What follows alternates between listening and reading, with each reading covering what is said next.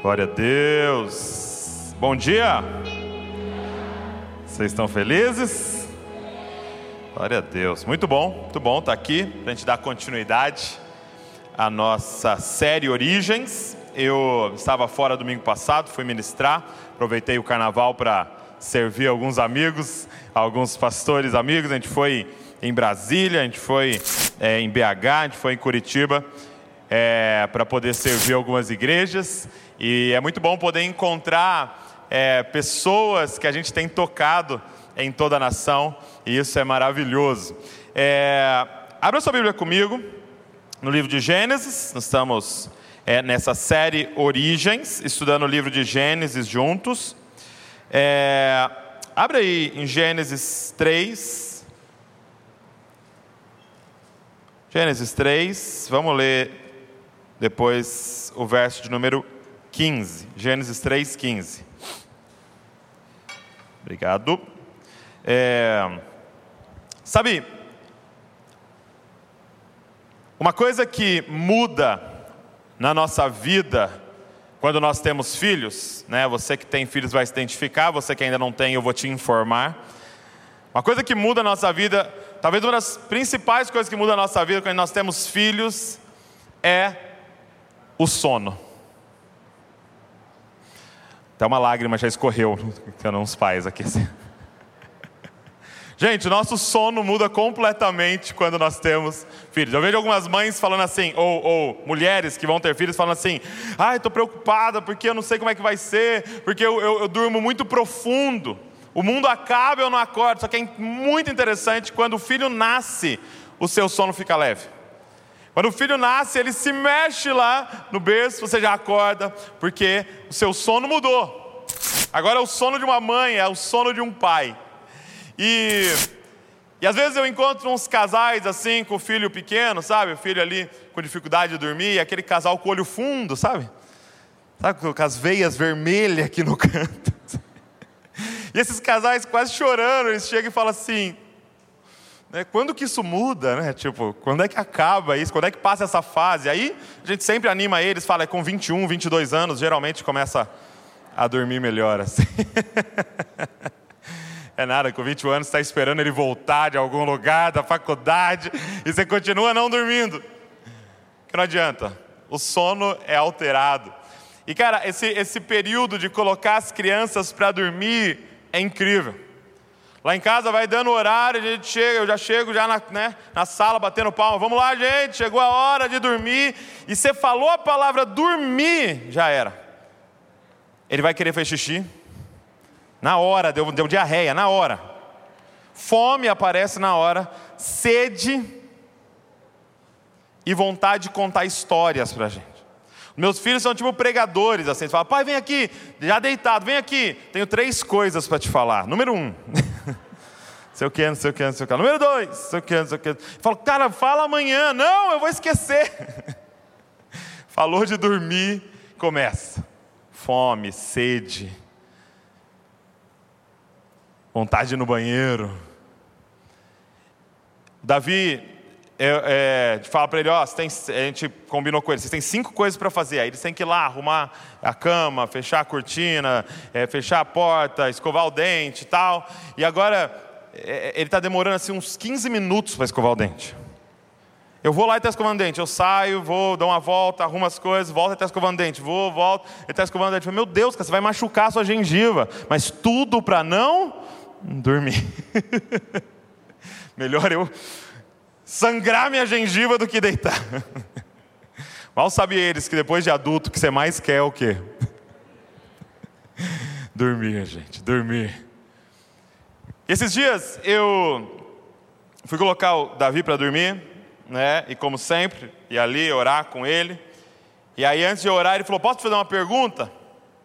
Falei: "Claro, faz. O que você tem para perguntar?" Aí ele me perguntou assim: "Como é que eu faço para quando eu chegar diante de Jesus, ele não me falar, vai para longe de mim porque eu não te conheço.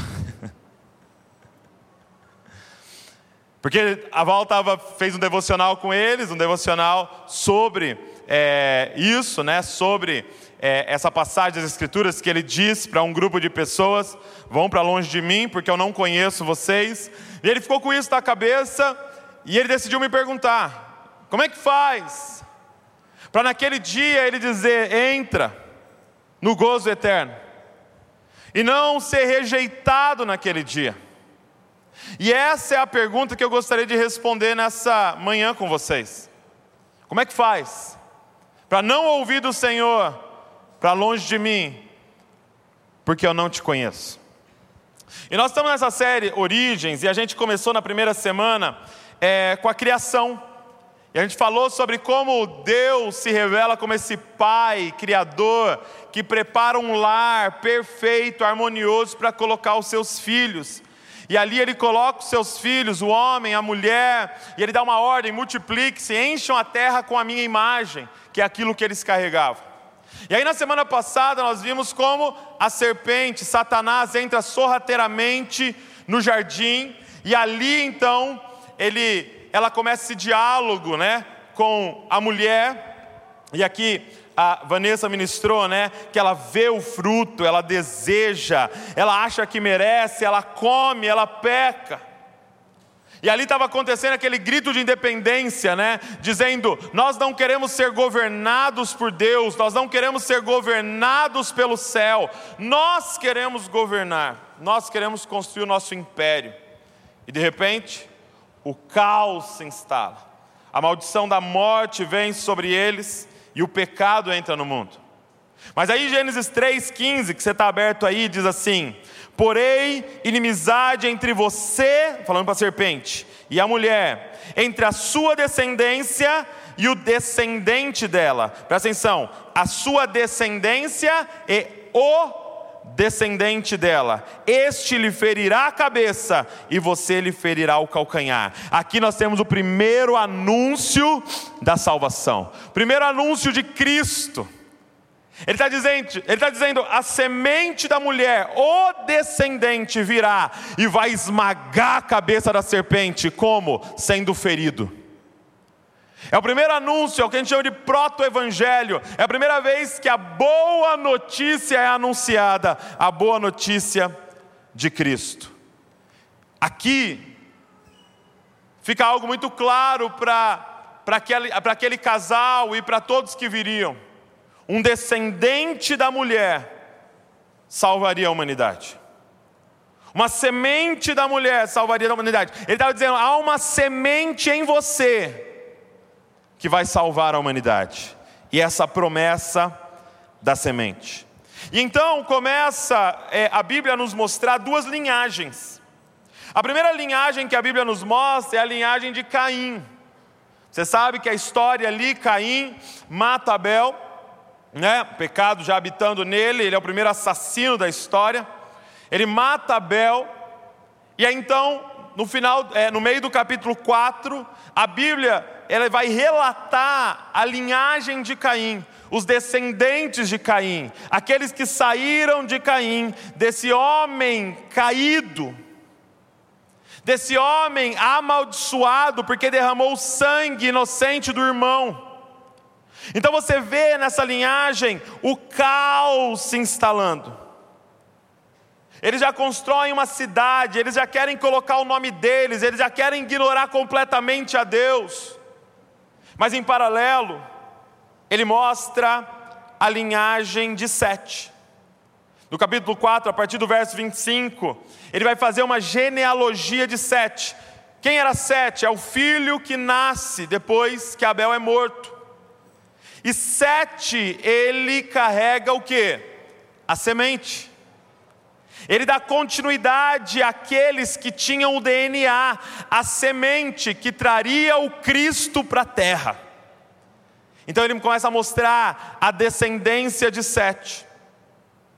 Só que ele para um tempo para nos informar que a partir de Caim, como que estava a terra?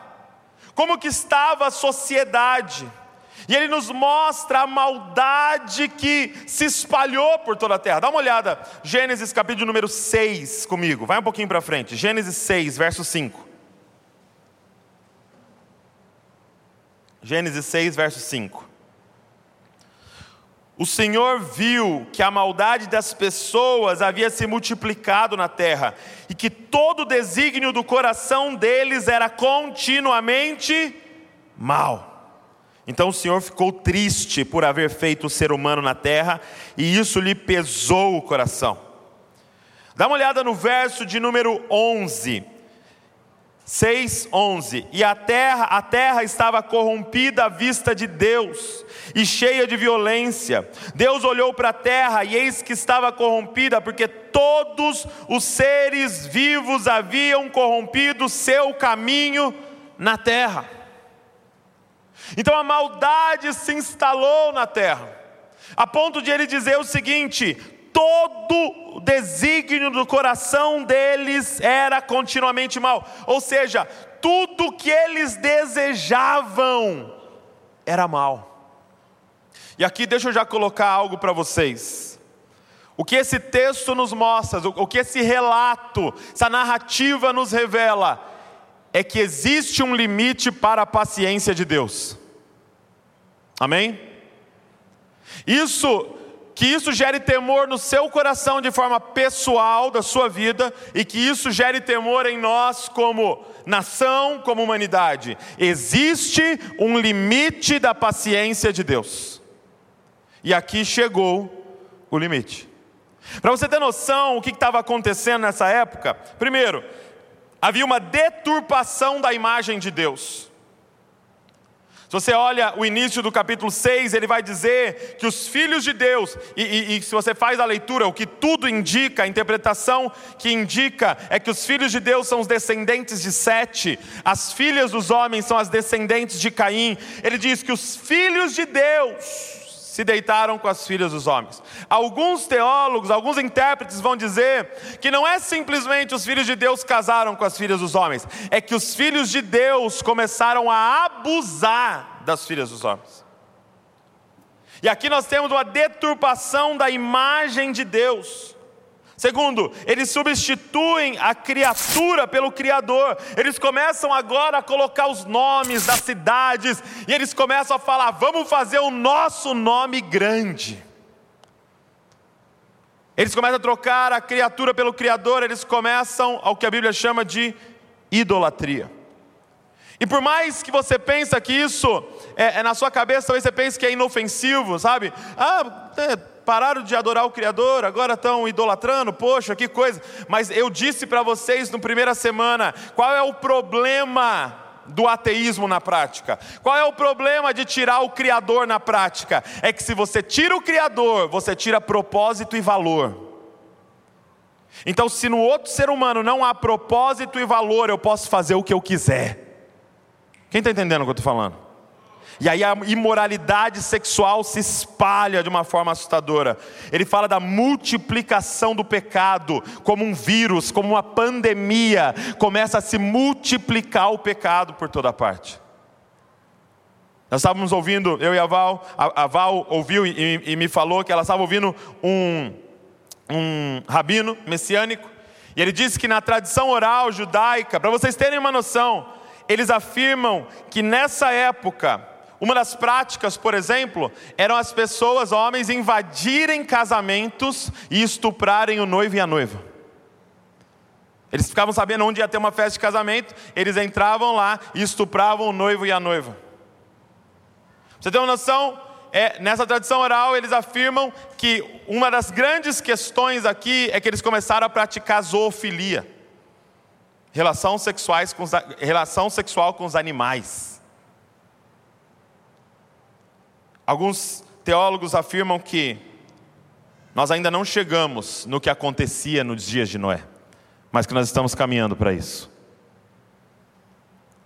Só que em meio a tudo isso, Deus olha e Ele decide: eu vou enviar juízo. Chegou no limite, eu vou enviar juízo. Qual era o juízo? Era um dilúvio. Eu vou matar a todos. Eu vou dar um, um reboot na terra. Eu vou enviar juízo sobre a terra através de água. Eu vou destruir todas as coisas. E não, e não pense que aqui, gente, é um Deus é, simplesmente irado. Não é um Deus simplesmente irado, no sentido, ah, que raiva, olha esse pessoal que eles estão fazendo de errado, estou com muita raiva, vou destruir. É um Deus triste.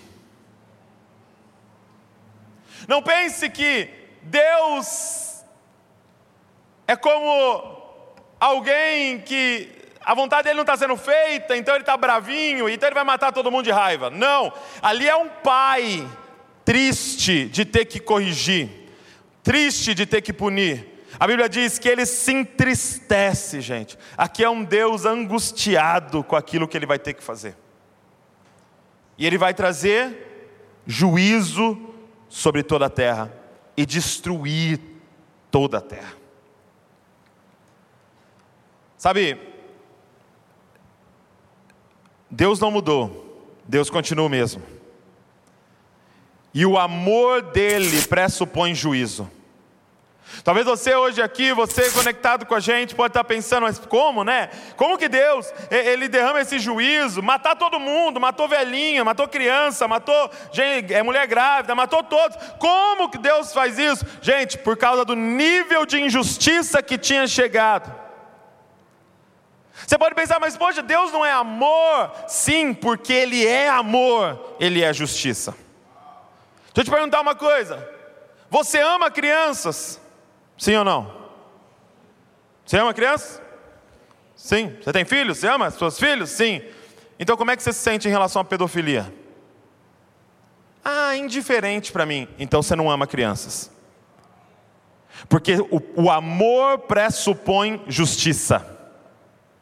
Isso tem que tirar. Isso tem que te entristecer, isso tem que angustiar o seu coração, isso tem que acabar com a gente, porque quanto agora você imagina o ser que é infinitamente amor. Quanto ele é de justiça. Só que em meio a todo esse caos, Segunda Crônicas, capítulo 16, 9 diz assim: Afinal, Quanto ao Senhor, seus olhos contemplam toda a terra, para revelar-se poderoso para com aqueles cujo coração é plenamente dele. Em meio a todo esse caos, olha o que diz Gênesis 6:8. Porém, Noé encontrou favor aos olhos do Senhor. Ah. Em meio a todo esse caos, a toda essa injustiça, a todo esse pecado, a iniquidade espalhada como uma pandemia, diz assim: porém, Noé encontrou favor aos olhos do Senhor. Em meio a todo esse caos, Deus decide revelar o seu plano a um homem e decide salvar um homem e sua família, Noé. Noé, gente, quando a gente lê o texto, Noé, mais do que sobreviver ao juízo de Deus, Noé foi escolhido para herdar a terra. Mais do que falar, ele sobreviveu ao juízo, Deus escolheu ele para reconstruir a terra. E talvez a pergunta, quando a gente lê uma narrativa como essa, é: ok, mas por que, que isso é importante para nós hoje? Por que, que a história de Noé importa para a gente aqui hoje, gente? Por que, que nós escolhemos falar sobre isso com vocês hoje aqui nessa manhã e hoje à noite? Porque Mateus 24, 38, Jesus diz assim, falando sobre os últimos dias: falando o sermão escatológico. Pois assim como nos dias anteriores ao dilúvio, comiam e bebiam, casavam-se e davam-se em casamento, até o dia em que Noé entrou na arca, e não o perceberam, até que veio o dilúvio e levou a todos, assim será também a vinda do filho do homem. Por que, que eu estou falando isso hoje para nós aqui? Porque vai acontecer de novo. Ele prometeu, não será com água. Aí você fala, ufa, ele falou, será com fogo. Diga misericórdia, irmão. Vai acontecer de novo. A medida da paciência de Deus está se enchendo, se enchendo, se enchendo, se enchendo, se enchendo. É como aquelas taças, é como aqueles cálices do Apocalipse, está se enchendo. Ele vai derramar os seus juízos. Só que, de novo, em meio a tudo isso, os olhos dele continuam percorrendo toda a terra para encontrar, para encontrar aqueles cujo coração é inteiramente dele. Então a pergunta aqui, é, nessa manhã, é a pergunta do meu filho Davi: Como é que faz? Para chegar diante dele, papai, e não ouvir, se aparta de mim porque eu não te conheço. Como é que faz? Para os olhos do Senhor percorrerem toda a terra e achar a gente, e achar você, e a sua família, e me achar, e a minha família, como é que faz? E a resposta é muito simples, gente. Na verdade, a pregação poderia ter dez minutos. Porque a resposta é, abre aí Gênesis 6, 9. Diz assim: Gênesis 6, 9. Deixa eu te mostrar a resposta.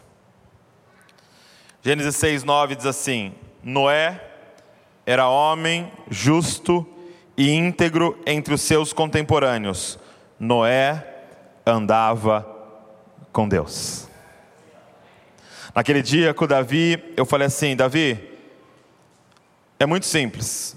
A pergunta é a seguinte: quem você deixa entrar na sua casa? É muito simples, não é? É, é muito simples, Davi. Perdão, Davi. Que é tudo Bíblia ali, né?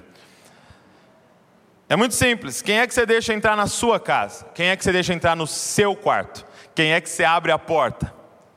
Quem é que quando liga lá a portaria do condomínio, você fala, pode entrar? Os seus amigos. Filho, se você quer ouvir dele, entra. Anda com Deus, filho. Quem é que aqueles que os olhos dele percorrem na terra e ele encontra? São aqueles que andam com ele. Como eu disse para vocês, a resposta é muito simples: anda com Deus. Ande com Deus. Cara, tem uma declaração mais linda do que Noé andava com Deus. Talvez está aqui uma coisa bem legal para estar tá escrito nos nossos túmulos. Os nossos filhos escreverem lá, os nossos netos escreverem lá. Coloca aí assim, ó. O Douglas andava com Deus. Ok. Mas o que significa andar com Deus? Ok, Douglas, entendi.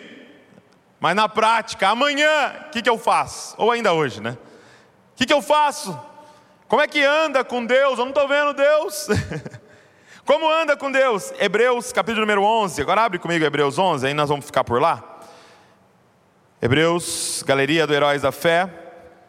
Ele vai falar sobre Noé também. Hebreus, capítulo número 11, verso número 4. Lá perto do final. Você que está nos visitando aí, primeira vez manuseando a palavra, lá perto do final, Hebreus, capítulo 11, verso de número 4. Diz assim: Pela fé, Noé, divinamente instruído a respeito de acontecimentos que ainda não se viam, e sendo temente a Deus, construiu uma arca para a salvação de sua família. Assim ele condenou o mundo e se tornou herdeiro da justiça que vem da fé. Primeiro, eu quero falar quatro coisas para você do que é andar com Deus. Primeiro, gente, andar com Deus é amar. Guarda isso, faz assim, ó. Andar com Deus é amar. Ok?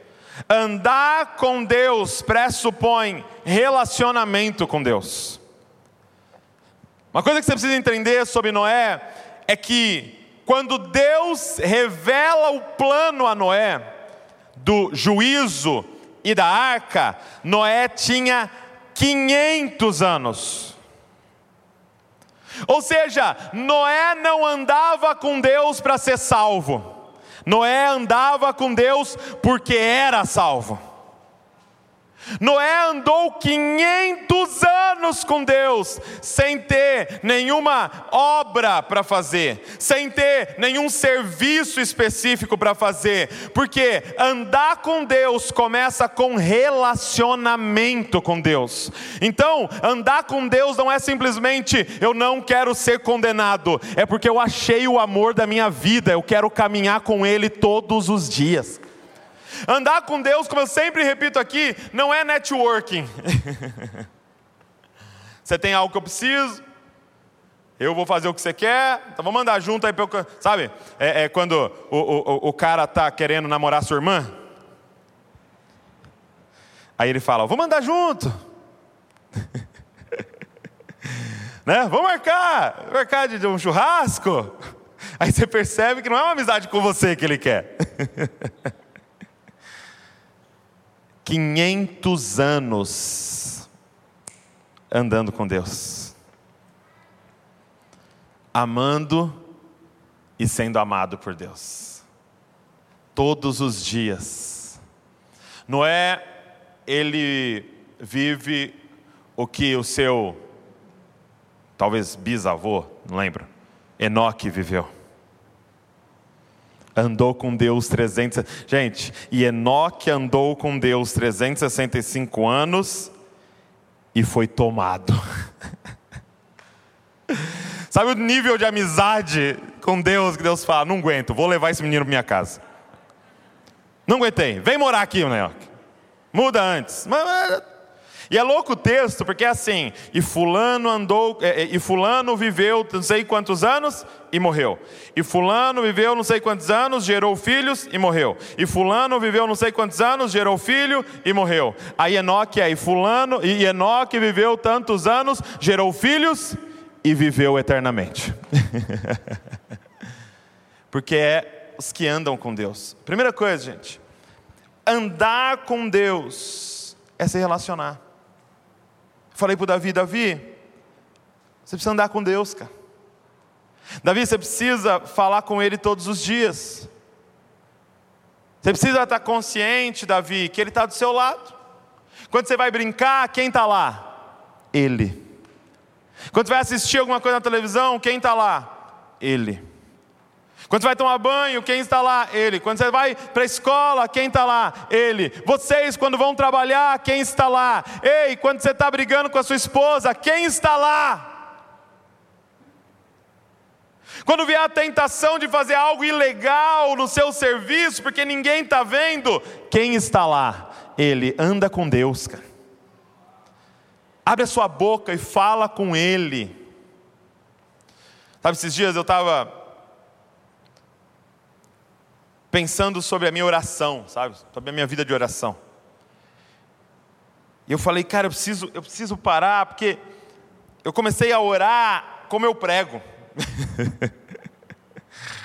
eu comecei, eu percebi que na minha oração eu estava orando como eu prego. Eu ficava usando sinônimos na minha oração. Senhor, eu te amo, eu te adoro, eu te exalto. Aí eu falava, é, Tu és maravilhoso, Tu és bondoso, Tu és grandioso. Aí eu comecei a falar, meu Deus, eu não falo assim com a Val. Val, quero almoçar, quero comer, quero me deliciar. Essa comida está deliciosa, maravilhosa, grandiosa. Você fala assim com os outros? Aí eu comecei a tentar andar com Deus. Talvez seja e aí, pai? Não estou bem hoje. Briguei. Pequei. Eu queria abrir meu coração. Dizendo que eu senti inveja. Estava lendo no Instagram lá, senti inveja. E eu não sei como eliminar isso da minha vida, pai. Você poderia liberar o seu Espírito Santo para matar isso dentro de mim? Eu queria me alegrar com os que se alegram, mas eu senti algo quando eu olhei aquilo. Ah, Jesus, fiquei comparando minha pregação com a dos outros. E aí a gente andar com Deus, sabe? talvez a coisa que mais revele a sua intimidade com Deus é a sua oração. Às vezes eu estou num momento discipulado ali com alguém eu termino falando, ora aí. Porque eu sei se você anda com Deus ou não. Então, andar com Deus, gente, é amá-lo e ser amado com Ele. Então começa assim, ó, faz assim, ó. Andar com Deus aqui, ó. Começa aqui, amar. Relacionamento. Agora, segundo, andar com Deus, olha, olha só o que diz o texto de Hebreus 11:4. Pela fé, Noé, divinamente instruído a respeito dos acontecimentos que ainda não se viam. Andar com Deus é ouvir. Pega na sua orelha aí. Ouvir. Andar com Deus é ouvir a voz de Deus. Andar com Deus é ser guiado por Deus. É ser instruído divinamente. A, a, história de Noé, ela, vai, ela se parece muito com a história de Abraão, depois lá na frente, somente naquela parte em que Jesus aparece para Abraão e ele está com outros anjos, e aí, e, e de repente, eles estão indo para Sodoma e Gomorra, porque vai vir juízo do Senhor sobre aquelas cidades. E aí eles estão saindo, e olha o que Deus, na frente de Abraão, fala: Esconderei algo do meu amigo Abraão. Ah! Coloca assim, meta de relacionamento.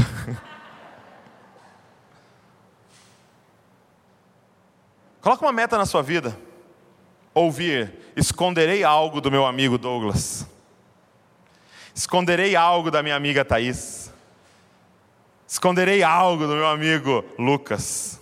Ah, cara. E ele revela o plano para Abraão.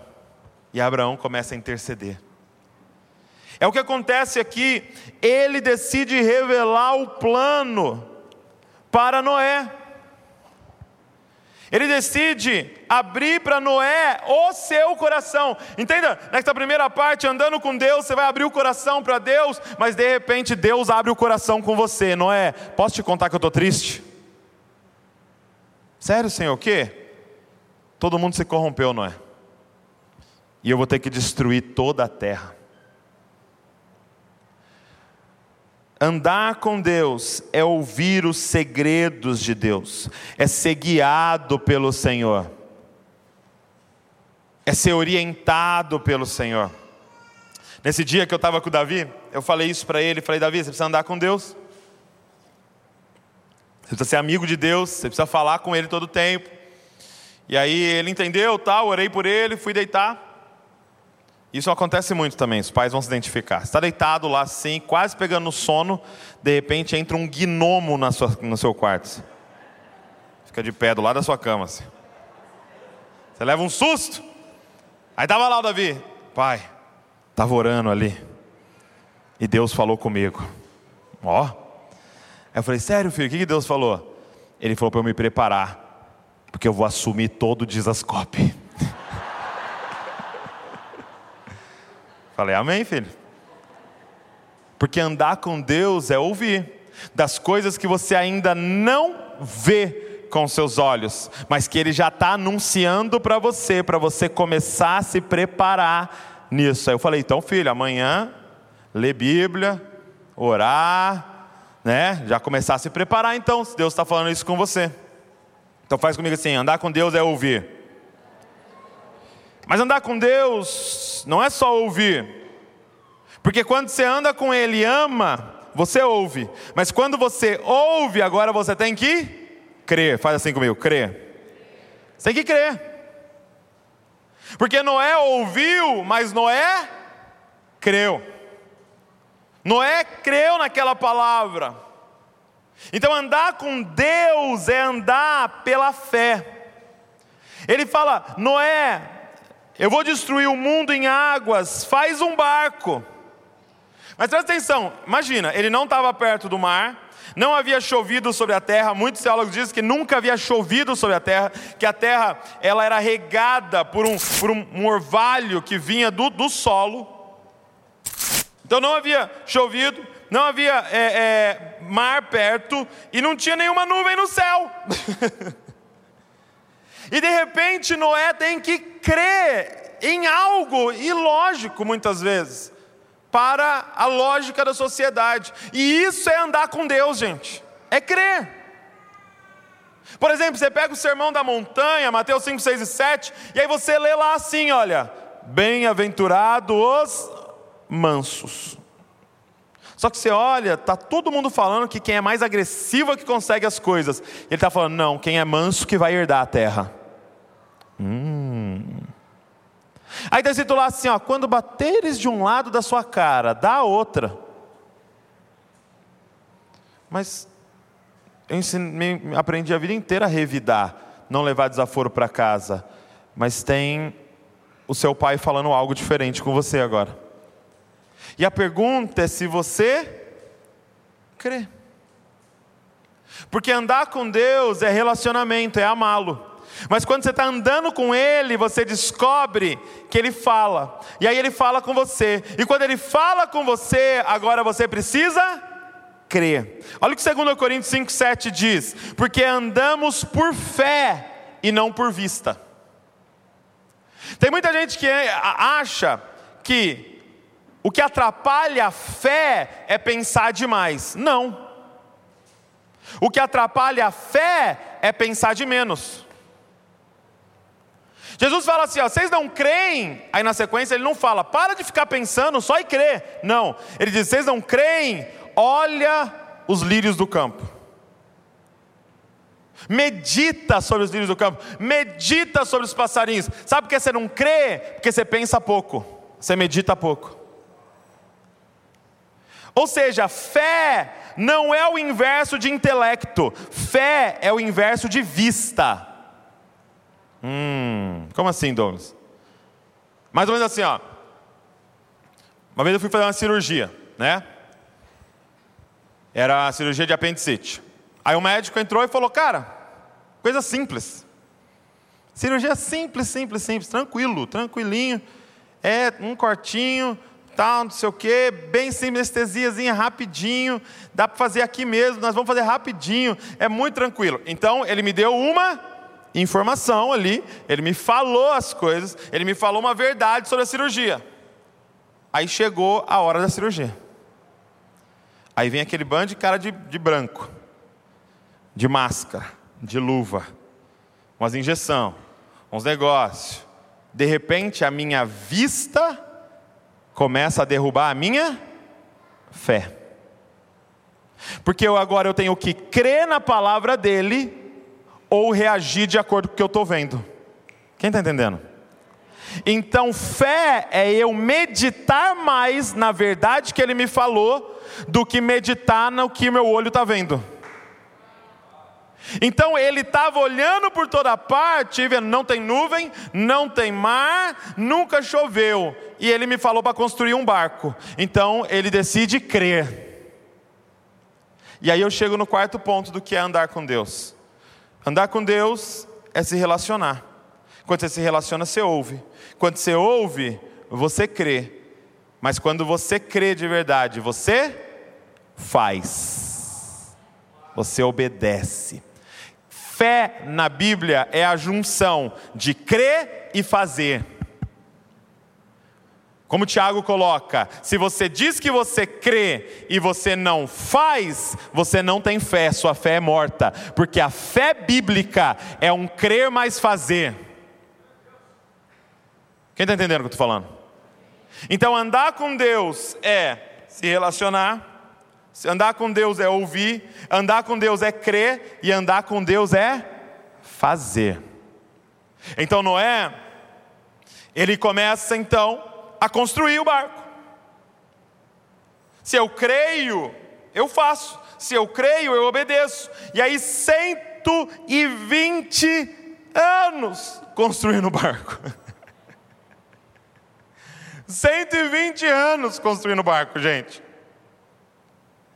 Ele colocou todo o dinheiro, toda a força, toda a inteligência, toda a família, todo o tempo, tudo que ele tinha naquilo que ele creu.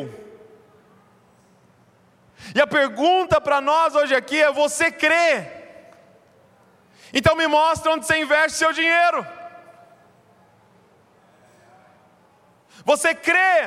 Uhum. Então me mostra onde você investe o seu tempo. Você crê? Então me mostra onde você está enfiando sua família. Ei, você crê? Então me mostra por que, que você fez essa faculdade que você fez. É para construir a estrutura que Deus mandou construir para suportar o juízo de Deus? Porque andar com Deus é fazer. Gente, presta, atenção. É andar com Deus. Pressupõe o que? Movimento. Sabe, quando eu vou me relacionar com Deus, eu descubro que Ele está que ele tá andando. Então, se você está parado, você não está com Deus. Ah, cara. Porque Deus está andando, você está parado, Ele passou. Então, se você me diz, Emanuel, Deus conosco, você está andando porque você se envolve na missão do seu pai. Quando você vai se relacionar com seu pai, você descobre que seu pai está fazendo alguma coisa. Ou seja, Noé andou com Deus, não Deus andou com Noé.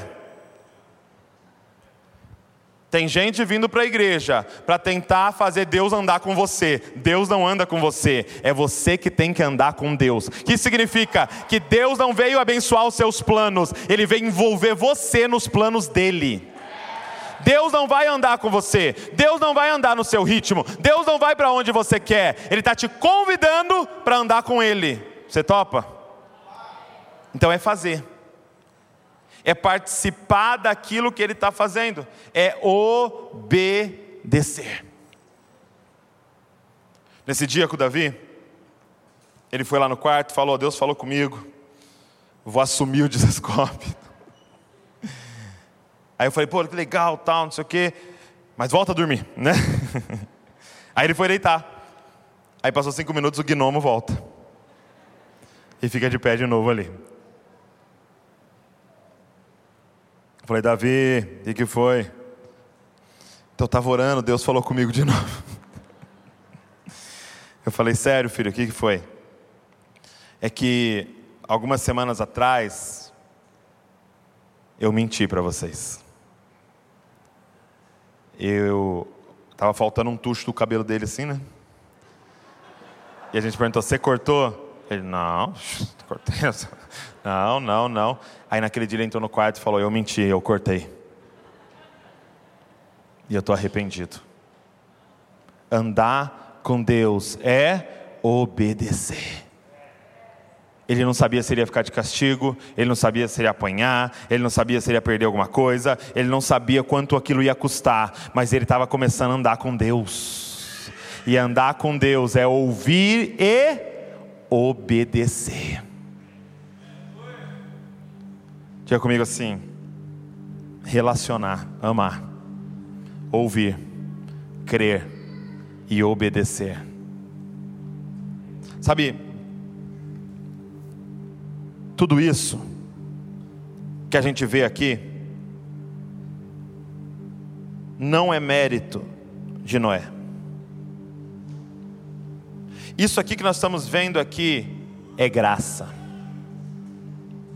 Você talvez esteja hoje aqui pensando, Douglas, beleza, então eu vou sair desse culto e eu vou começar a andar com Deus. Já no primeiro ponto você não consegue, porque você não controla quem você ama.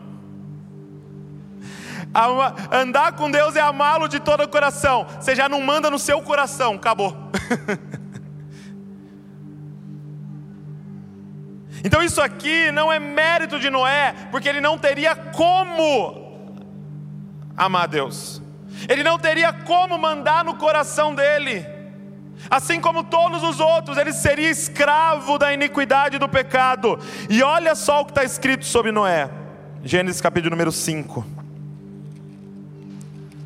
Não precisa abrir, eu vou ler para você. Verso 28 diz assim: Lameque viveu 182 anos e gerou um filho. Deu-lhe o nome de Noé. Deu-lhe o nome de Noé, dizendo: este nos consolará dos nossos trabalhos e das fadigas de nossas mãos, nesta terra que o Senhor amaldiçoou. Sabe qual é o lance? Porque Noé viveu tudo o que ele viveu? Porque a semente estava nele. Então não é mérito dele, o mérito é daquele que habitava nele. Antes de Noé viver uma vida correta, Noé nasceu correto. Antes de viver uma vida certa, Noé nasceu certo. E aí você pode estar aqui hoje já se lamentando. Então, como é que eu faço se eu nasci errado? Ei, foi aberta uma oportunidade de você nascer de novo. Então, andar com Deus não é uma questão de você sair daqui e se consertar. Andar com Deus é uma questão de hoje você nascer certo. Você nascer de novo. E ter a semente, que não é mais uma semente, porque ele já veio habitando em você.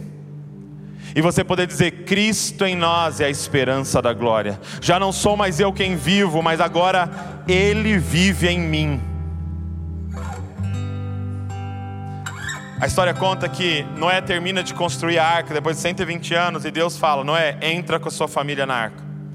Pedro vai dizer que Noé era um pregador da justiça, ou seja, nesses 120 anos ele ficou anunciando, anunciando, como mais uma vez está sendo feito nesse púlpito. Vai acontecer pela última vez o juízo de Deus Vamos iniciar uma nova era. Os olhos do Senhor estão correndo em toda a terra, procurando os Noés, procurando homens e mulheres que andam com Ele. Vai acontecer mais uma vez. E só passará para a próxima era e herdará a terra quem estiver na arca. Que a arca, a arca é Cristo. É por isso que Paulo o tempo todo vai falar aqueles que estão em Cristo. Aqueles que estão em Cristo. A vocês que estão em Cristo. É aqueles que estão em Cristo. Quando Noé entra na arca, Deus manda, entra na arca com a sua família, ele entra. A Bíblia diz que Noé fica dentro da arca sete dias sem chover e com a porta aberta. Gente, a porta está aberta.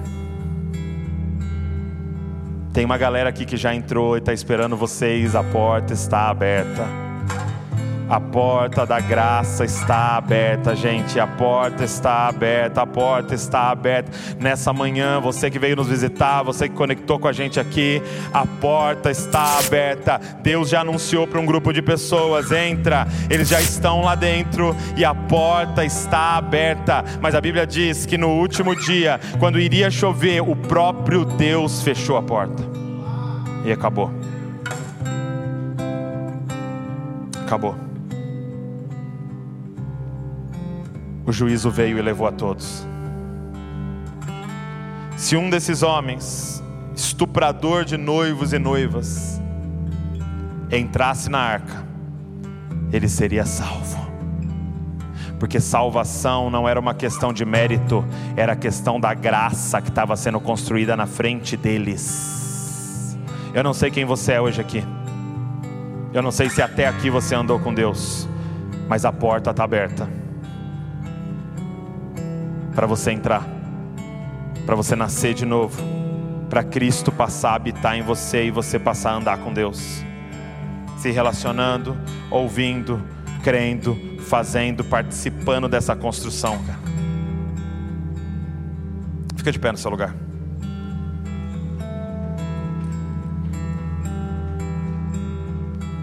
O versículo de Hebreus 11 termina assim, olha. Pela fé, Noé, divinamente instruído a respeito dos acontecimentos que ainda não se viam, e sendo temente a Deus, construiu a arca para a salvação da sua família. Assim, ele condenou o mundo e se tornou herdeiro da justiça que vem da fé. Olha que interessante, aqui diz que Noé condenou o mundo. Noé, gente, viveu um estilo de vida tão reto que Noé condenou o mundo. Esse é o chamado para nós aqui hoje. Deus está anunciando: Eis que estou à porta.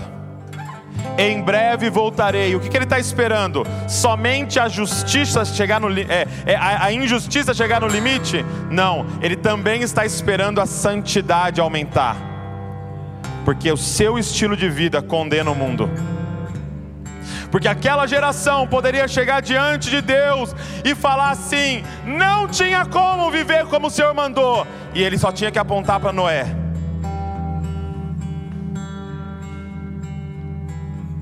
Muitos chegarão diante de Deus e falar: foi injusto, foi muito alto o crivo. E ele tem que apontar para alguém e falar: se manteve puro, se manteve íntegro, estava no meio de todos vocês e não se corrompeu, porque andava comigo.